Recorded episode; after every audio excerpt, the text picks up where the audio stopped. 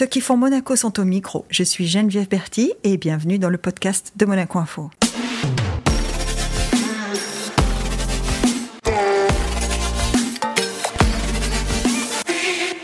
Notre invité du jour peut se vanter d'avoir participé aux grandes heures du paysage audiovisuel monégasque. Sa voix a traversé les époques et les médias, Télé Monte Carlo, puis en même temps Radio Monte Carlo.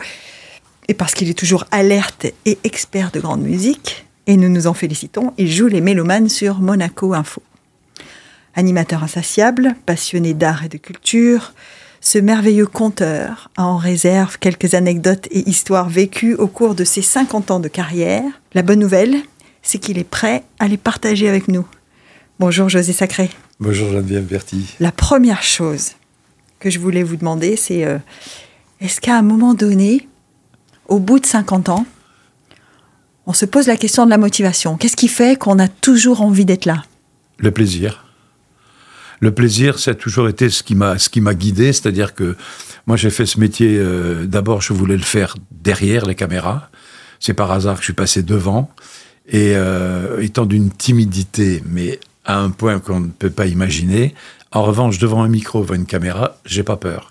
Et ça m'a permis d'aller à la rencontre de dizaines et de centaines de personnalités que j'admire, que j'admirais ou que j'admire toujours. Je n'aurais pas pu les, les, les, les accoster, les rencontrer. Et avec le micro, j'ai pas peur. J'y vais. Parce que d'abord, c'est eux que je rencontre. Donc, moi, je n'existe pas. Mais en même temps, moi, j'ai le plaisir de rencontrer, de leur serrer la main, de leur parler. Ah oui, mais ça, ça doit se ressentir, hein, parce que tous les gens, et c'est unanime, euh, alors je les connais pas tous, mais il y a beaucoup de gens que vous avez eu l'occasion d'interviewer qui me disent avec José, c'est pas pareil, on se sent bien. Oh, ça, c'est gentil, mais euh, c'est tout simplement, encore une fois, parce que j'ai le tract, donc je prépare. C'est-à-dire que quand je rencontre quelqu'un, je sais qui il est, d'où il vient, pourquoi il est là, et après, c'est à lui de dire, euh, en général, ça se passe bien, mais je veux dire, je, je ne suis rarement coincé par rapport à la vie et, et- et à la carrière de la personne que, que j'interviewe. Vous dites, vous dites euh, je prépare. Ça veut dire quoi? Ça veut dire qu'en fait, euh, l'impression de facilité que vous donnez que, et que vous montrez, c'est une, c'est le résultat de ce travail? Oui, sûrement, oui, oui. Oui, si c'est par exemple un, un musicien, j'écoute toutes les œuvres, euh, enfin l'œuvre qu'il va interpréter, euh, je regarde, je conserve toutes les critiques, je regarde un peu ce qui a été dit, et surtout, je connais sa biographie. Donc, euh, je sais ce qu'il a fait, je sais ce qu'il aime ou ce qu'elle aime, et, et voilà. Quoi. Après, évidemment, il y a toujours le hasard, et puis il y a, il y a la rencontre avec la personne qui peut être infiniment sympathique et peut être totalement antipathique. Dans, dans ce cas-là, on fait court, on fait pro, bon, basse on se tire, mais euh, et quelquefois ça marche bien. Et puis ça, et puis après, je veux dire, on peut les rencontrer deux ans après. Ah, mais je me souviens, on, s'était vu pour tel truc et tout. Et ça, ça fait plaisir. Ça veut dire que ces gens qui rencontrent des dizaines de personnes, parfois, bah, vous avez imprimé leur cerveau. Donc ça, c'est bien. Alors justement, citez-moi un sympathique, comme ça, euh, parmi, euh, parmi euh, le- la palette innombrable. Citez-moi un sympathique. Après, on parlera des plus célèbres, ou des... mais citez-moi un sympathique. Je te là, vraiment, ça, ça pose problème. Le sympathique, par exemple, c'est c'est Ruggero Raimondi, par exemple. Ruggero Raimondi, cette basse internationale extraordinaire, d'une générosité folle, qui a fait tellement de galas au profit de tellement de choses, qui est toujours prêt à répondre aux questions. Et euh, voilà. Bah, Je, cite lui numéro un, il y en a plein d'autres, hein. Mais bon, parce qu'en plus, bon, il est résident monégasque, ça m'arrive de le croiser. Bonjour, comment ça va, machin, tout. Bon. Euh, voilà, lui, c'est- un exemple, même quand il a eu de très graves problèmes, euh, toujours souriant, toujours prêt à répondre aux questions. Je serais tentée de dire, euh, ça ressemble un peu à José Sacré, ça, parce que José Sacré euh, a aussi son lot de problèmes euh, et il est toujours souriant et toujours prêt à, à aller même sur un reportage au Mexique pour suivre, pour suivre un festival de danse, par exemple. Oui. Donc il y a bien quelque chose qui... Alors, on a entendu le plaisir, mais c'est quoi qui anime José Sacré euh, quand il arrive le matin, il passe l'ascenseur avec son sourire C'est quoi qui l'anime, José Sacré, en fait? Bah, le plaisir de rencontrer aussi des gens que j'aime bien, parce que bon, c'est- comme ça. Bon, sinon je ne serais pas là. Hein. Donc c'est le plaisir de travailler avec des gens qui sont des pros, avec qui je vais échanger, avec qui encore je vais apprendre des choses, parce que les choses ont évolué depuis mon époque, si j'ose dire. Donc c'est ça, quoi. C'est toujours le plaisir, le plaisir de savoir que bon, euh, ça va bien se passer. Si, en général, ça se passe toujours très bien. Donc. Me dites que les choses ont changé depuis mon époque. Il me semble que José Sacré a démarré en passant un concours d'animateur, ou en tout cas en tentant sa chance à un concours d'animateur Oui, oui, oui. de Télé Monte Carlo à l'époque, alors qu'en fait vous vouliez faire du cinéma, c'est ça? Oui, oui, j'étais dans une école de cinéma en Belgique et j'allais suivre des cours également à l'IDEC à Paris. Et si j'ai le temps, je raconte, hein, parce que c'est tellement extraordinaire. C'est vraiment le. Et, et, euh, donc j'étais à Paris, je rentre chez moi en Belgique, j'habitais Namur à l'époque. Je prends un train que je ne prends jamais un vendredi après-midi et j'étais seul dans le compartiment avec un monsieur qui lisait François, un journal que je ne lisais pas à l'époque non plus. Il descend quelques gares avant moi, il laisse le journal. J'avais rien pour lire, je prends le genre à pas de peau, c'est la page des offres d'emploi. Je repose le journal et je vois un encadré, Europe 1, Télé Monte Carlo, recherche animateur, animatrice. Bon, Ah ben Oh, voilà. bon. Ouais. J'arrive chez moi, j'écris. Euh, Il y avait eu plusieurs centaines de candidatures sur toute la France, évidemment. En Belgique, je ne sais pas s'il y en avait eu, bon. Et puis, euh, j'ai appris après que déjà, ils avaient, euh, d'après l'étude de l'écriture, choisi un certain nombre de personnes. On était une centaine à avoir été contactés. On s'est rendu à Paris. On ne se connaissait pas, évidemment. Et là, à. Paris, je vais à Europe 1. Pour moi, Europe 1, c'était... oh. Je rencontre des gens Belmar, euh, qui avait, je sais plus, il y avait Maurice Biro, il y avait Jacques-Antoine. Oh, ces gens-là, bon. Ah oui. Et on, on- on- ils nous font faire des tests, des essais de voix, des essais d'interview, etc. Bon, on vous écrira, ok, d'accord, mais moi, ça m'intéressait, j'étais étudiant. Je me dis, si je peux trouver un boulot pour l'été, euh, Bah ça oui. mettra un peu de beurre dans les épinards. Et je suis, ça, ça se passait avant le printemps, je crois. Et bon, pas de réponse, je n'y pensais même plus. Je reçois une lettre, je suis convoqué à Paris. Et à Paris, on était une trentaine. Là, on avait des tests en vrai. Ah là, le- les choses sont devenues sérieuses là. Voilà. Et, et, euh, on avait des tests en vrai et tout. hein, hein. Et puis pareil, on vous écrira. Et puis je reçois une lettre et vous êtes convoqué à Monaco. Ah bon? Monaco, je Ah là, connaissais c'est beaucoup plus loin de Namur que Paris quand même. hein. En plus, moi, Monaco, c'était le Grand Prix de Monaco, le Prince de Monaco, la Princesse Grace. Mais c'était euh, inabordable. Bon, j'étais jamais venu à Monaco de ma vie, donc. euh, et je viens, bon, tout innocent, je me dis, bon, bah, je suis on verra bien, c'est un concours. Et donc, pendant une semaine, on était en direct à la télé, sur Télé Monte Carlo, tous les jours, 19h30 à 20h, avec des, des- des- des épreuves en direct. Voilà. Et au bout, il y avait un classement.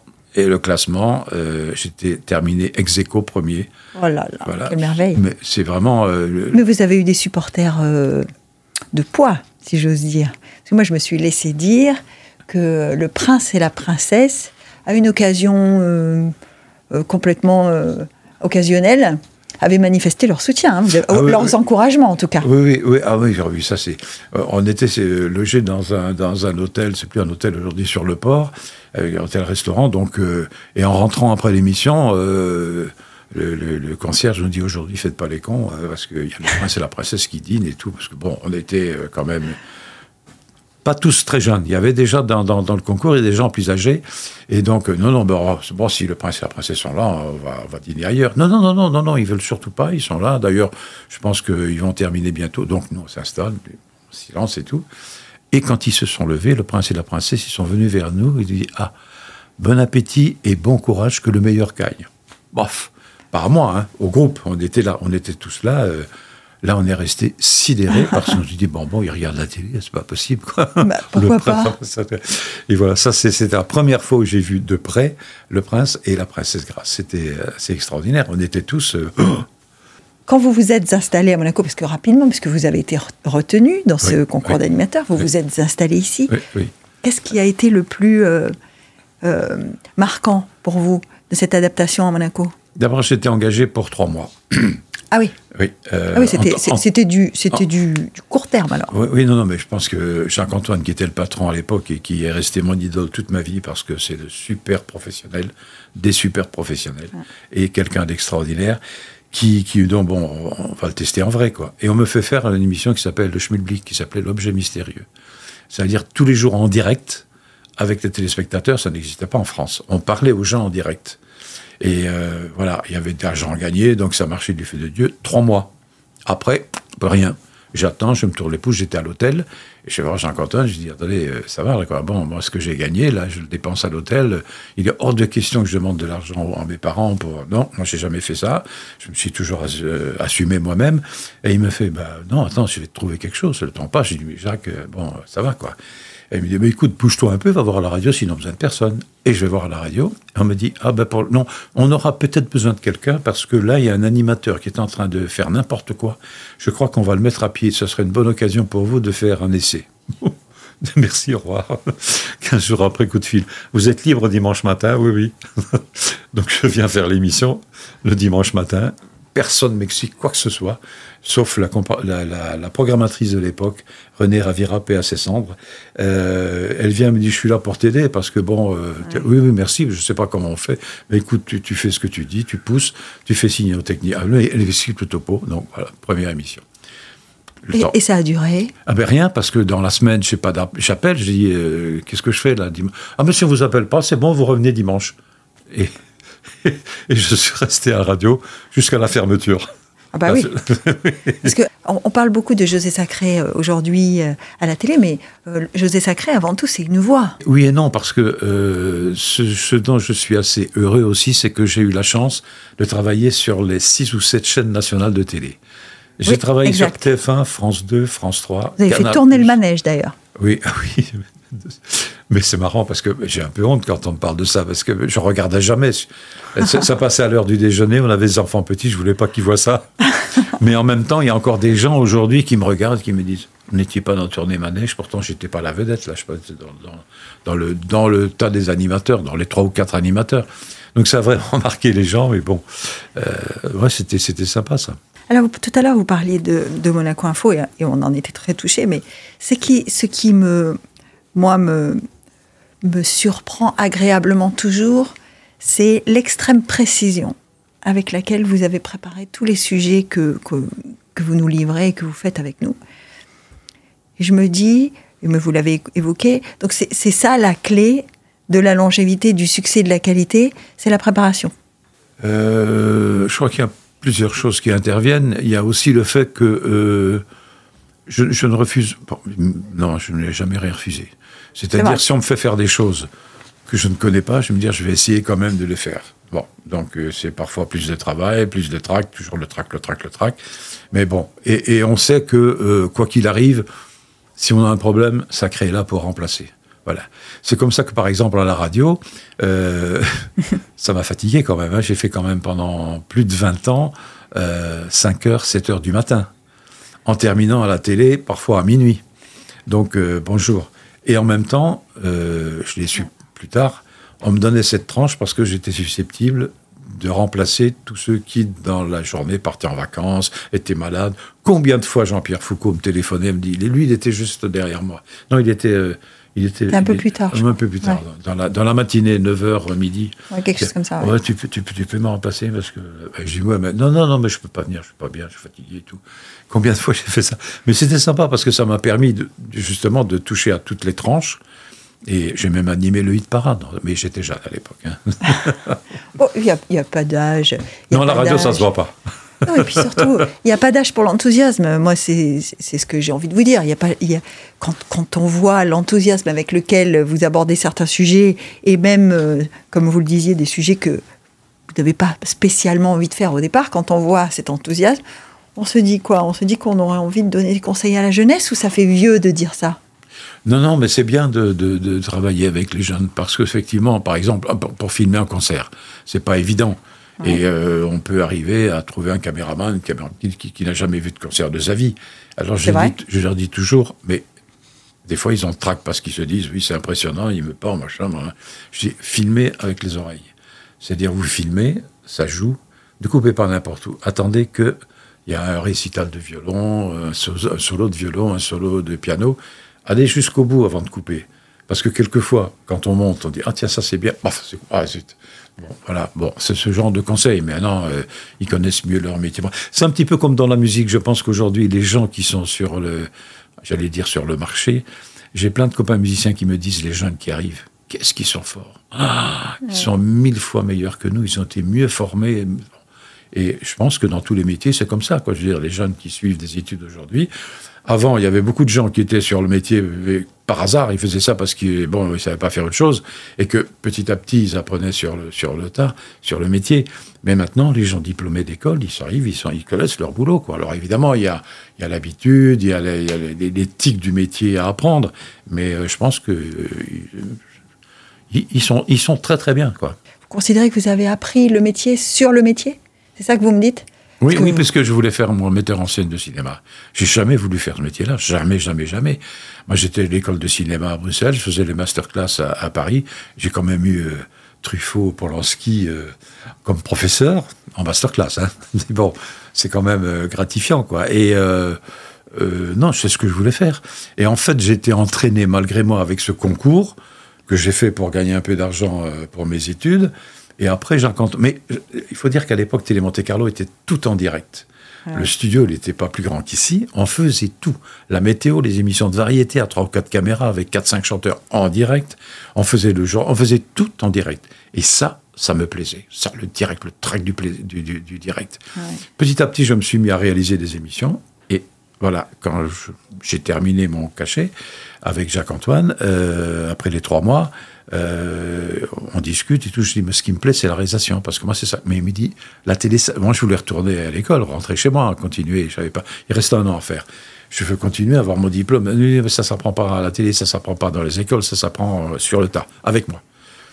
Et bon, après, je vous ai raconté la radio, machin, je suis resté, et puis il m'a trouvé des émissions. J'ai fait un peu euh, toutes sortes d'émissions possibles, imaginables. Mais alors, avec toutes ces émissions possibles, imaginables, tous ces directs, alors, si on devait donner un nombre approximatif hein, euh, de stars, de gens influents, euh, de gens connus euh, qui ont partagé la scène ou qui en tout cas qui ont répondu à vos questions, on en aurait combien? Ah, Je sais pas.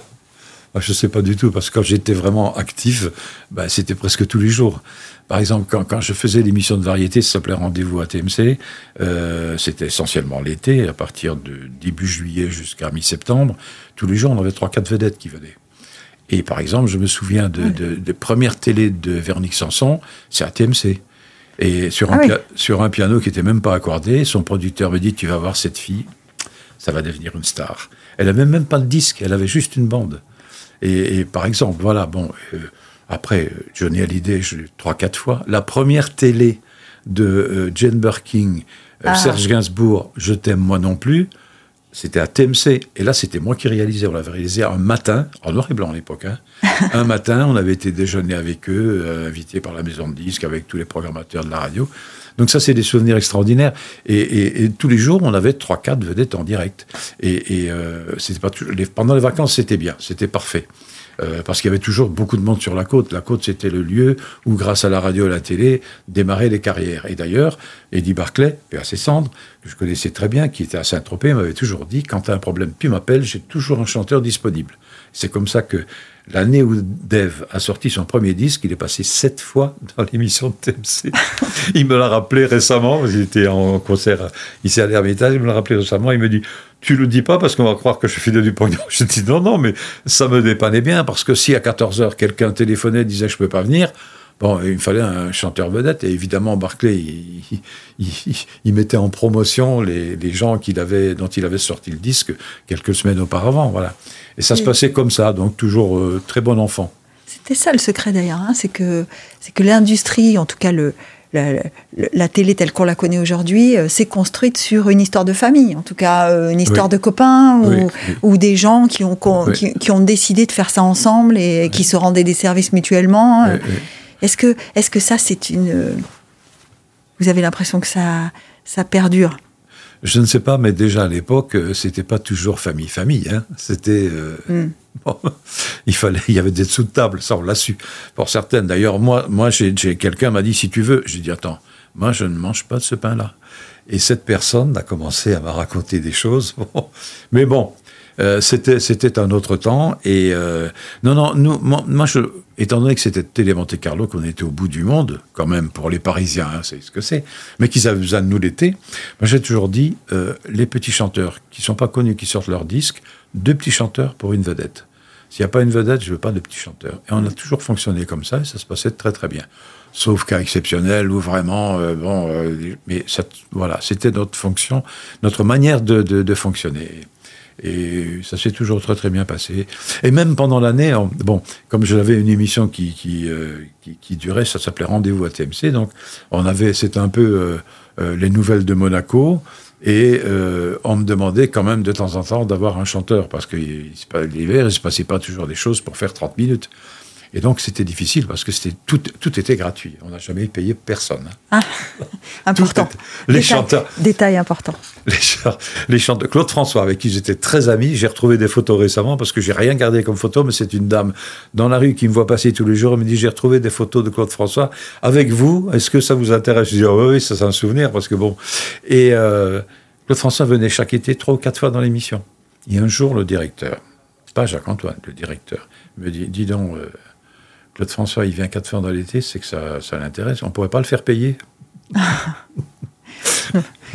Justement, moi j'entends tous ces noms, euh, j'entends tous ces gens qui ont croisé votre route, euh, enfin, ou en tout cas vous avez croisé la leur, on peut, prendre ça dans un sens ou dans l'autre. Et euh, on se dit, et pourtant José Sacré, vous n'avez jamais souhaité attirer la lumière parce que, parce que si on vous compare à des animateurs ou à des vedettes euh, de, la télévision euh, d'hier et d'aujourd'hui, qui, finalement sont devenus. Enfin, moi, il y a un nom qui me vient en tête, c'est euh, Yves Mourouzi qui présentait le Trésor des TF1, était pratiquement aussi connu que les gens qui le recevaient. Ce qui n'est pas votre cas. Ah, enfin, si, ça, l'est, oui et non. Vous êtes connu, vous êtes connu des gens, mais vous n'êtes pas une star pour eux. Non, non, je, jamais. Je peux pas être une star. Je dis, je suis timide, je suis malade. Quand on me regarde, je suis pas bien. Et, quand je faisais tourner ma neige, c'est une émission extrêmement populaire. Je prenais l'avion euh, deux, trois fois par semaine. Il y a plein de gens qui me regardaient. Je mettais dans le fond de l'avion avec le, journal.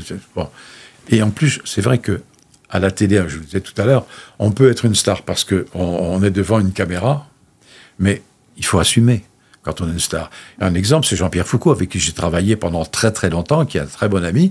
Euh, Foucault, c'est une star. Foucault, il aime être sur scène, il aime parler, il est, il est très bien. Moi, j'aurais pas pu. En plus, quand j'ai fait tourner Manet, j'ai eu des propositions après. mais il fallait habiter Paris. Et ça, mon épouse n'a jamais voulu habiter Paris. Alors, il fallait choisir entre Paris et mon épouse.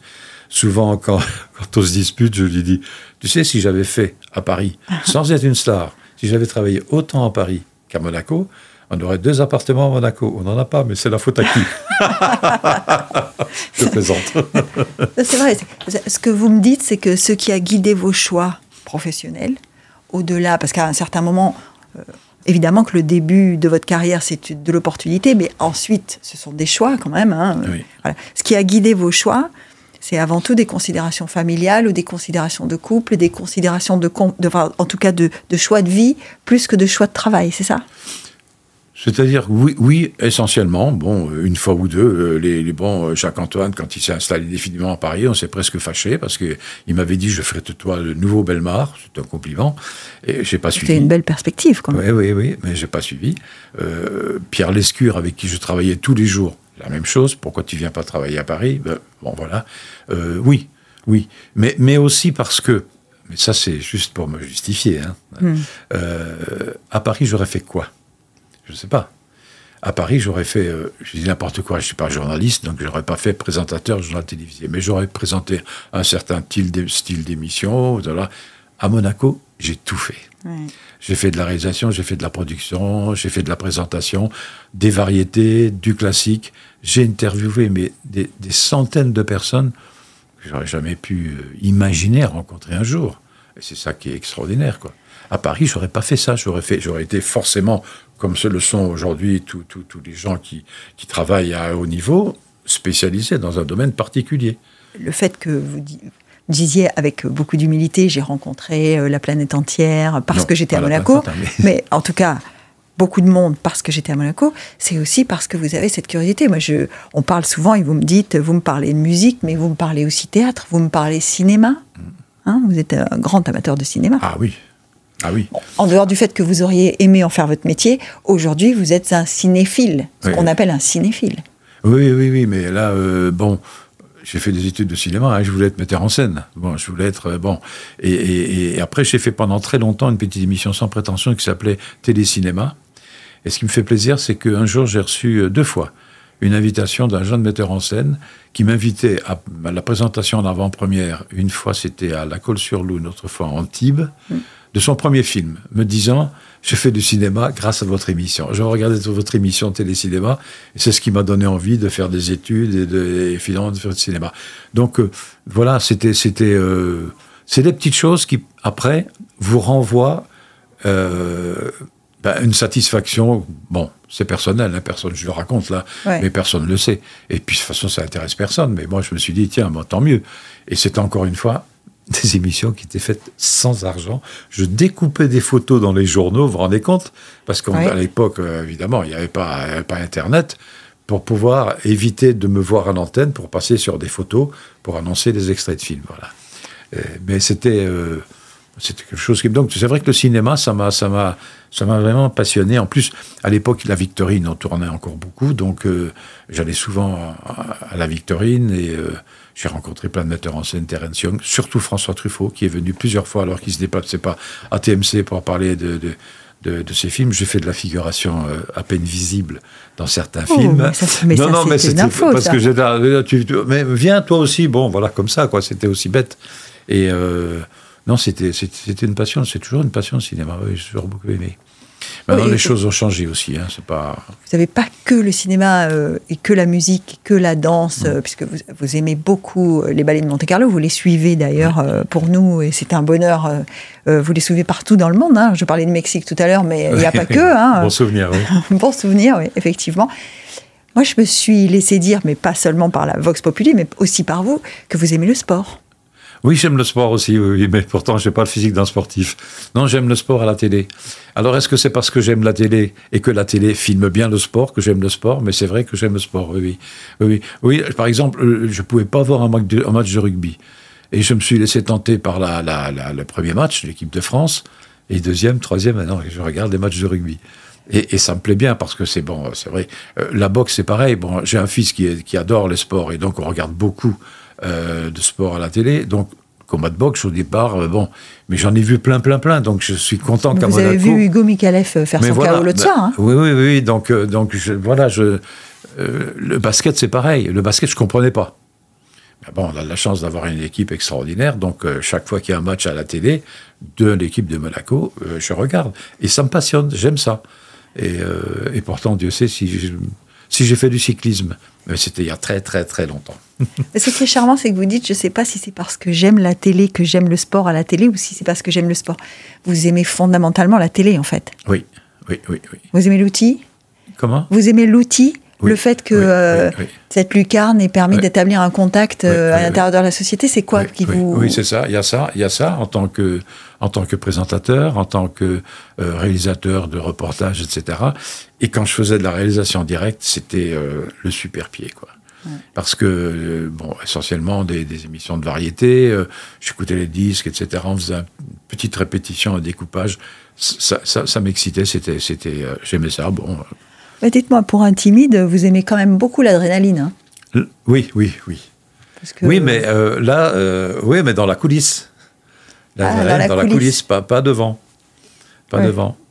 Bon, pas devant, euh, oui et non, parce que quand on, a, on s'est laissé tenter, ou en tout cas qu'on a fait des choix comme toutes les grandes chaînes nationales, y compris TF1, et qu'on a fait des émissions très populaires, on sait qu'à un moment donné, on est devant.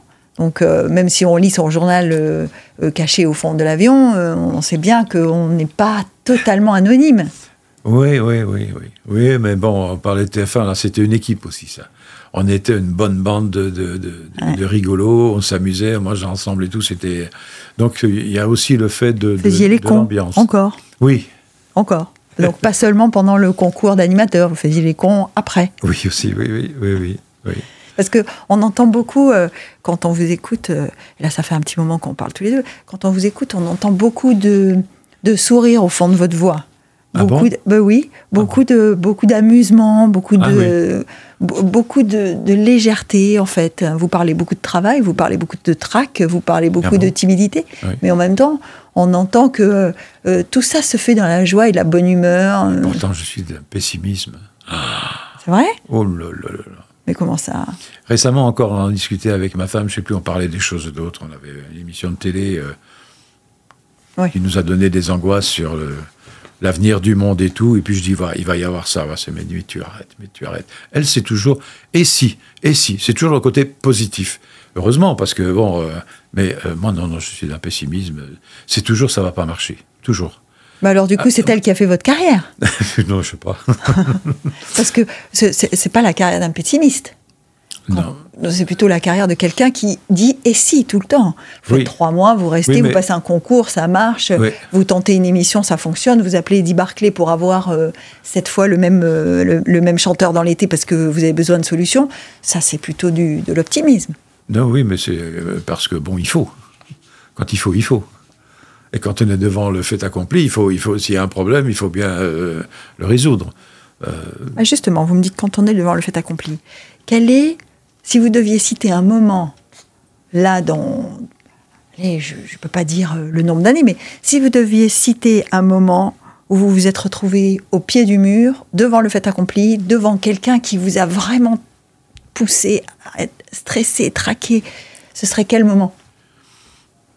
Je sais pas.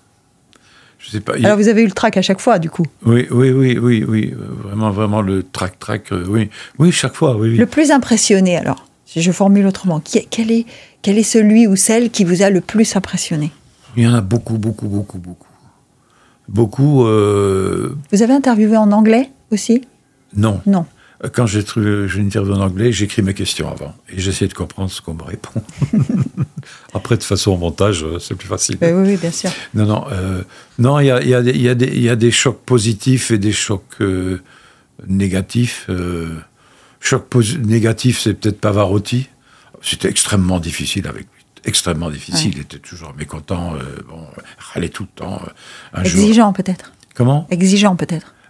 Exigeant peut-être, mais râleur, quoi. Râleur. euh, je me souviens, je ne vais pas la citer, mais euh, euh, il, il était, il répétait à l'opéra, euh, et nous, on, on attendait qu'il arrête de répéter pour l'interview, moi et une collègue femme de la radio, et euh, qui avait une superbe robe verte. Et euh, donc l'interview arrive et tout, et comme j'étais impressionné parce que comme il était, il rigolé, il dit oui, il y a de la il éternuait sans arrêt, il y a de la poussière. Je parie qu'on n'a jamais passé l'aspirateur depuis que l'opéra a été créé et tout. Il n'avait pas tort puisque quand on a refait, re- refait la scène, on a trouvé effectivement une épaisseur de poussière sous le banc. Et donc, euh, il était très énervé, et puis il vient Ah, vite, vite, vite, interview, vite. Et moi, galant, je dis à la dame, que je ne citerai pas, vas-y, fais-toi, ouais, vas-y, toi, oui. Il la voit, il fait, dehors. Et alors, l'attaché de presse me dit, mais elle a une robe verte, il déteste le vert. Ah. Ça porte malheur. Ah, on dit souvent d'ailleurs hein, que les, Oui, oui. les gens de scène n'aiment pas le. Ouais, Ça, c'est ouais. vrai. hein. Alors. Ça porte malheur. Et il met en colère tout de suite. Et donc, au suivant. Et suivant, c'était moi. Donc là, euh, qu'est-ce qu'il va On a le micro qui tremble un peu quand même. Donc c'était c'était euh, une autre fois. euh, c'était à, il donnait un gala au profit de je ne sais plus quelle œuvre. Bon. Il nous reçoit. Bon, ça se passait bien. Et puis alors il dit au caméraman, il me dit moi, assieds-toi à ma place. Je m'assois à sa place. Il va à la caméra et il dit au caméraman, non non, il fait le cadre lui. Après il retourne et dit au caméraman, au caméraman, tu mets en marche et tu sors. Ah oui, oui, c'est. C'était Lionel Bernardi, il peut vous raconter l'histoire, il est sorti, et on a fait l'interview, il était sûr de son cadre, donc il n'y avait pas de plan serré, c'était le cadre qu'il avait choisi. Bon, c'est amusant, c'est amusant. Mais là, je sais que chaque fois, c'était vraiment le super track, parce que qu'est-ce qui va se passer? Est-ce qu'il va dire oui? Est-ce qu'il va dire non? Bon, voilà. Euh, L'interview, c'est toujours un peu, euh, c'est toujours un peu le, le- Alors la loterie, c'est un grand mot, mais c'est toujours un peu une partie de poker. Ça peut fonctionner comme ça peut ne pas fonctionner. En l'occurrence, surtout, euh, moi, je pense à l'époque où vous interviewiez des gens dans la longueur. Ah oui, oui. Interviewer des gens dans la longueur, Oui. même si on prépare, à un moment donné, c'est aussi ça marche ou ça marche pas. Oui. Ben, C'est-à-dire que là, il faut écouter. Et à ce moment-là, euh, si vous écoutez, c'est une conversation. Ouais. C'est-à-dire par rapport à ce que la personne dit, même si elle ne répond pas à ce que vous aviez l'intention. qu'elle- Vous lui avez posé la question en attendant, en supposant une réponse. ben, si elle répond à autre chose, ben, vous enchaînez là-dessus. Et ça peut aller très vite et très loin. Ça peut, ça peut passer très vite. Je crois que c'est, en même temps, ce n'est plus une interview, ça devient une conversation. Et c'est peut-être plus intéressant, je ne sais pas. En tout cas, pour celui qui, qui, qui mène cette interview, c'est plus intéressant. Pour le public, je ne sais pas. Si vous, si vous deviez refaire euh, aujourd'hui votre carrière, est-ce qu'il y a des choses que vous changeriez Une question embêtante, plein de choses évidemment. Ben, J'essaierai quand même de faire un film. Et peut-être, et peut-être de la mise en scène d'opéra, parce que j'ai tellement l'opéra, c'est l'art total. Ah, parlons d'opéra, parce que je, je, sais que vous avez une relation privilégiée, en tout cas, avec Cécilia Bartoli. Son arrivée à Monaco, ça vous a, j'imagine, euh, émerveillé ou pas? Ah oui, émerveillé complètement. Et complètement, parce que bon, je me suis dit, non, j'ai eu un peu peur. Je me suis dit, si elle dirige, ça veut dire qu'elle va s'arrêter de chanter. Pas du tout. Donc, elle, je crois qu'elle l'a encore pour quelques années. Ce qu'elle chante, d'abord, c'est une chanteuse absolument extraordinaire. C'est une des meilleures au monde. J'ai des disques d'elle. Ah, c'est personne fait ça. Bon, c'était il y a quelque temps, mais bon, elle est toujours exceptionnelle, elle est d'une gentillesse, mais d'un professionnalisme qui parfois, euh, bon, est difficile à vivre pour ceux qui la rencontrent, mais euh, elle est extraordinaire. Bah, avec vous, elle est bien tombée. Ah oui, hein oui. Deux professionnels, euh, oui. voilà, tout va bien, vous vous entendez bien. Oui, et en plus, ses goûts musicaux correspondent aux miens. C'est-à-dire qu'elle elle adore profondément la musique baroque, euh, qui devient à la mode un peu partout. Ici, on en faisait moins. Donc, elle, elle va chaque année mettre un ou deux opéras baroques parce qu'elle adore ça. Donc, ça, je suis content. Et puis, et puis elle va, elle va, moi, je sais pas, elle a, a plein, plein d'idées. Donc, je pense que ça va être formidable. Non, non, c'est quelqu'un que j'admire beaucoup et que vraiment, euh, et c'est le travail. C'est le travail. Malgré son immense talent, le travail, je l'ai vu répéter, c'est le travail, le travail, le travail. Oui, José, on parle beaucoup de travail hein, depuis le début de cette conversation. On, on parle beaucoup de, euh, de, comment dire, de talent, parce que finalement, tout ça, c'est du talent. Et on n'a pas parlé de chance. Ah, peut-être, oui. Peut-être, oui. Je joue l'auto, j'ai jamais gagné. Si, j'ai gagné une fois. Ah, si, si, quand même, j'ai gagné une fois. Ah, ça, il faut que je rappelle quand même. Je pense que vous avez gagné plus d'une fois, hein, Attendez. personnellement. mais... Quand je suis arrivé à Monaco, Bon, j'étais heureux de découvrir tout. Je vois, tiens, l'auto, jamais je joue l'auto, je joue l'auto. Ça s'appelait l'auto, euh, oh, national français, quoi. Bon. Et j'ai gagné une belle somme d'argent qui m'a permis justement de rester sans travailler à l'hôtel pendant quelques temps. Mais c'était pas de quoi acheter un appartement à Monaco, malheureusement. Donc, parfois, il y a la chance. Mais euh, non, je crois que la chance, c'est, oui, c'est ça, c'est la chance, hein, la chance. La chance, oui, enfin, en, que, tout cas, en tout cas, l'opportunité qui se présente. Parce que la chance, le, le, train que je prends, que je ne prenais jamais, le journal, le oui, truc. Oui.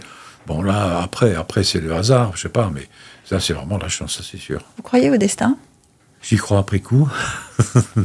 Parce que ce dont on parle là, c'est d'un destin, hein, José. Je sais pas, non, pas vraiment, non. non un destin, c'est un destin, c'est une grande chose. C'est voilà, c'est une grande chose d'avoir construit euh, la télévision d'aujourd'hui, euh, d'avoir participé à son développement et à, et à, et à sa, sa, sa, montée en maturité. C'est quand même un destin. Oui, mais je n'ai pas fait d'œuvre. Je n'ai pas créé quelque chose. Voilà. Mm. Et ça, peut-être que j'en ai pas le talent. J'ai envie d'écrire et j'écris et j'arrête. Je crois que j'ai pas le talent. Puis je suis aussi très feignant quand je suis tout seul face à une, à une feuille de papier. Et euh, c'est vrai que je vous parlais du film. J'aurais aimé savoir si j'étais capable. J'en ai fait des films à l'école de cinéma, j'ai fait des courts-métrages, bon.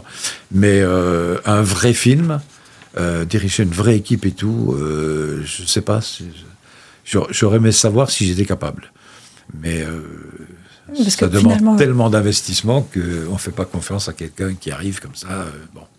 Ou alors il faut s'appeler, avoir un grand, grand, grand nom, quoi, être une vedette de cinéma ou, ou une star de la chanson. Bon. Vous savez, le travail en équipe, c'est pas seulement au cinéma, c'est tout le temps. Hein. Là, ce que vous faites euh, tous les jours, ce qu'on fait tous les jours euh, quand on fait de la télé, c'est euh, donc c'est finalement ce qui vous définit, c'est travailler en équipe. Oui, oui, oui. Mais ce qu'on fait nous, et ça c'est formidable aussi, c'est que c'est du vent. C'est-à-dire que ça part. Avant, ça, partait sur les antennes dans l'espace, ça part dans l'espace vidéo, Internet, etc. Mais euh, un film, c'est une chose qui existe, c'est une œuvre qui existe sur une boîte et qu'on qu peut passer, diffuser, etc. C'est une œuvre. Alors que nous, euh, de toute façon, on fait du vent et on essaie de faire un vent agréable. Et, bah, tant qu'à faire, et, oui. et intelligent. Agréable, intelligent, c'est exactement ça. Ça reste pas, quoi. C'est dans. On fait de l'information. L'information, c'est pas, c'est pas quelque chose. Bon, c'est vrai qu'il y a des gens qui font des magazines et ça, ça reste et ça, c'est bien. Mais vous aussi, d'ailleurs, vous en faites un. On en a fait quelques-uns, oui. J'aimerais bien mmh. en faire encore quelques-uns avant de mourir. oh, bah, quand même. Je, voulais, je voulais aussi savoir, quand on est belge, qu'on grandit en Belgique et qu'on fait pratiquement pour ainsi dire, toute sa carrière à Monaco. Qu'est-ce qu'on finit par se sentir? Est-ce qu'on se sent toujours belge ou qu'on est-ce qu'on est finalement euh, mélangé à la fin? Non, non, oui, on est mélangé à la fin. Ben, je vis ici, hein, je vis ici. Maintenant, c'est, c'est, quand mes parents vivaient encore, je disais, je rentre chez moi. Maintenant, chez moi, ici, c'est ma famille, quoi. C'est bon, mais c'était toujours chez, moi, quand même. Maintenant, c'est ici chez vous ou c'est toujours la Belgique Non, non, non, c'est ici, c'est ici maintenant, c'est ici. Oui. Moi, j'ai plein de souvenirs. Euh, j'ai, euh, euh, bon, il y a des choses qui me plaisent dans, dans, la culture, dans la littérature, dans ce qui se passe en Belgique. Bon, dans le cinéma d'ailleurs, en ce moment, ils sont très. Mais non, non, maintenant, c'est ici, c'est chez moi. Oui, oui, oui. Ou chez moi, c'est ici. Alors, qu'est-ce qu'on peut vous souhaiter maintenant? Ah ben, écoutez que ça que ça dure encore quelques mois, euh, voilà quoi. Oh, un peu plus que quelques mois quand même. Et puis, et puis, que je puisse encore rencontrer des gens que j'admire et que je n'ai pas rencontrés, ça peut encore arriver. Euh, et euh, voilà. Non, non, je sais pas. Il ne faut pas faire le difficile, quoi. J'ai quand même vécu des moments extraordinaires et, et surtout, je veux dire, à travers toutes les crises que qu'ont connu les radios et la télé, et eh ben, je peux encore continuer à faire un peu ce que j'aime par-dessus tout. Donc comme vous dites, j'ai quand même eu de la chance, ça c'est sûr. Et nous, on a beaucoup de chance euh, de vous avoir avec nous. Ça c'est gentil. Donc euh, que ça continue. Merci. Et merci José d'avoir partagé ce moment avec nous. Merci Geneviève, merci infiniment.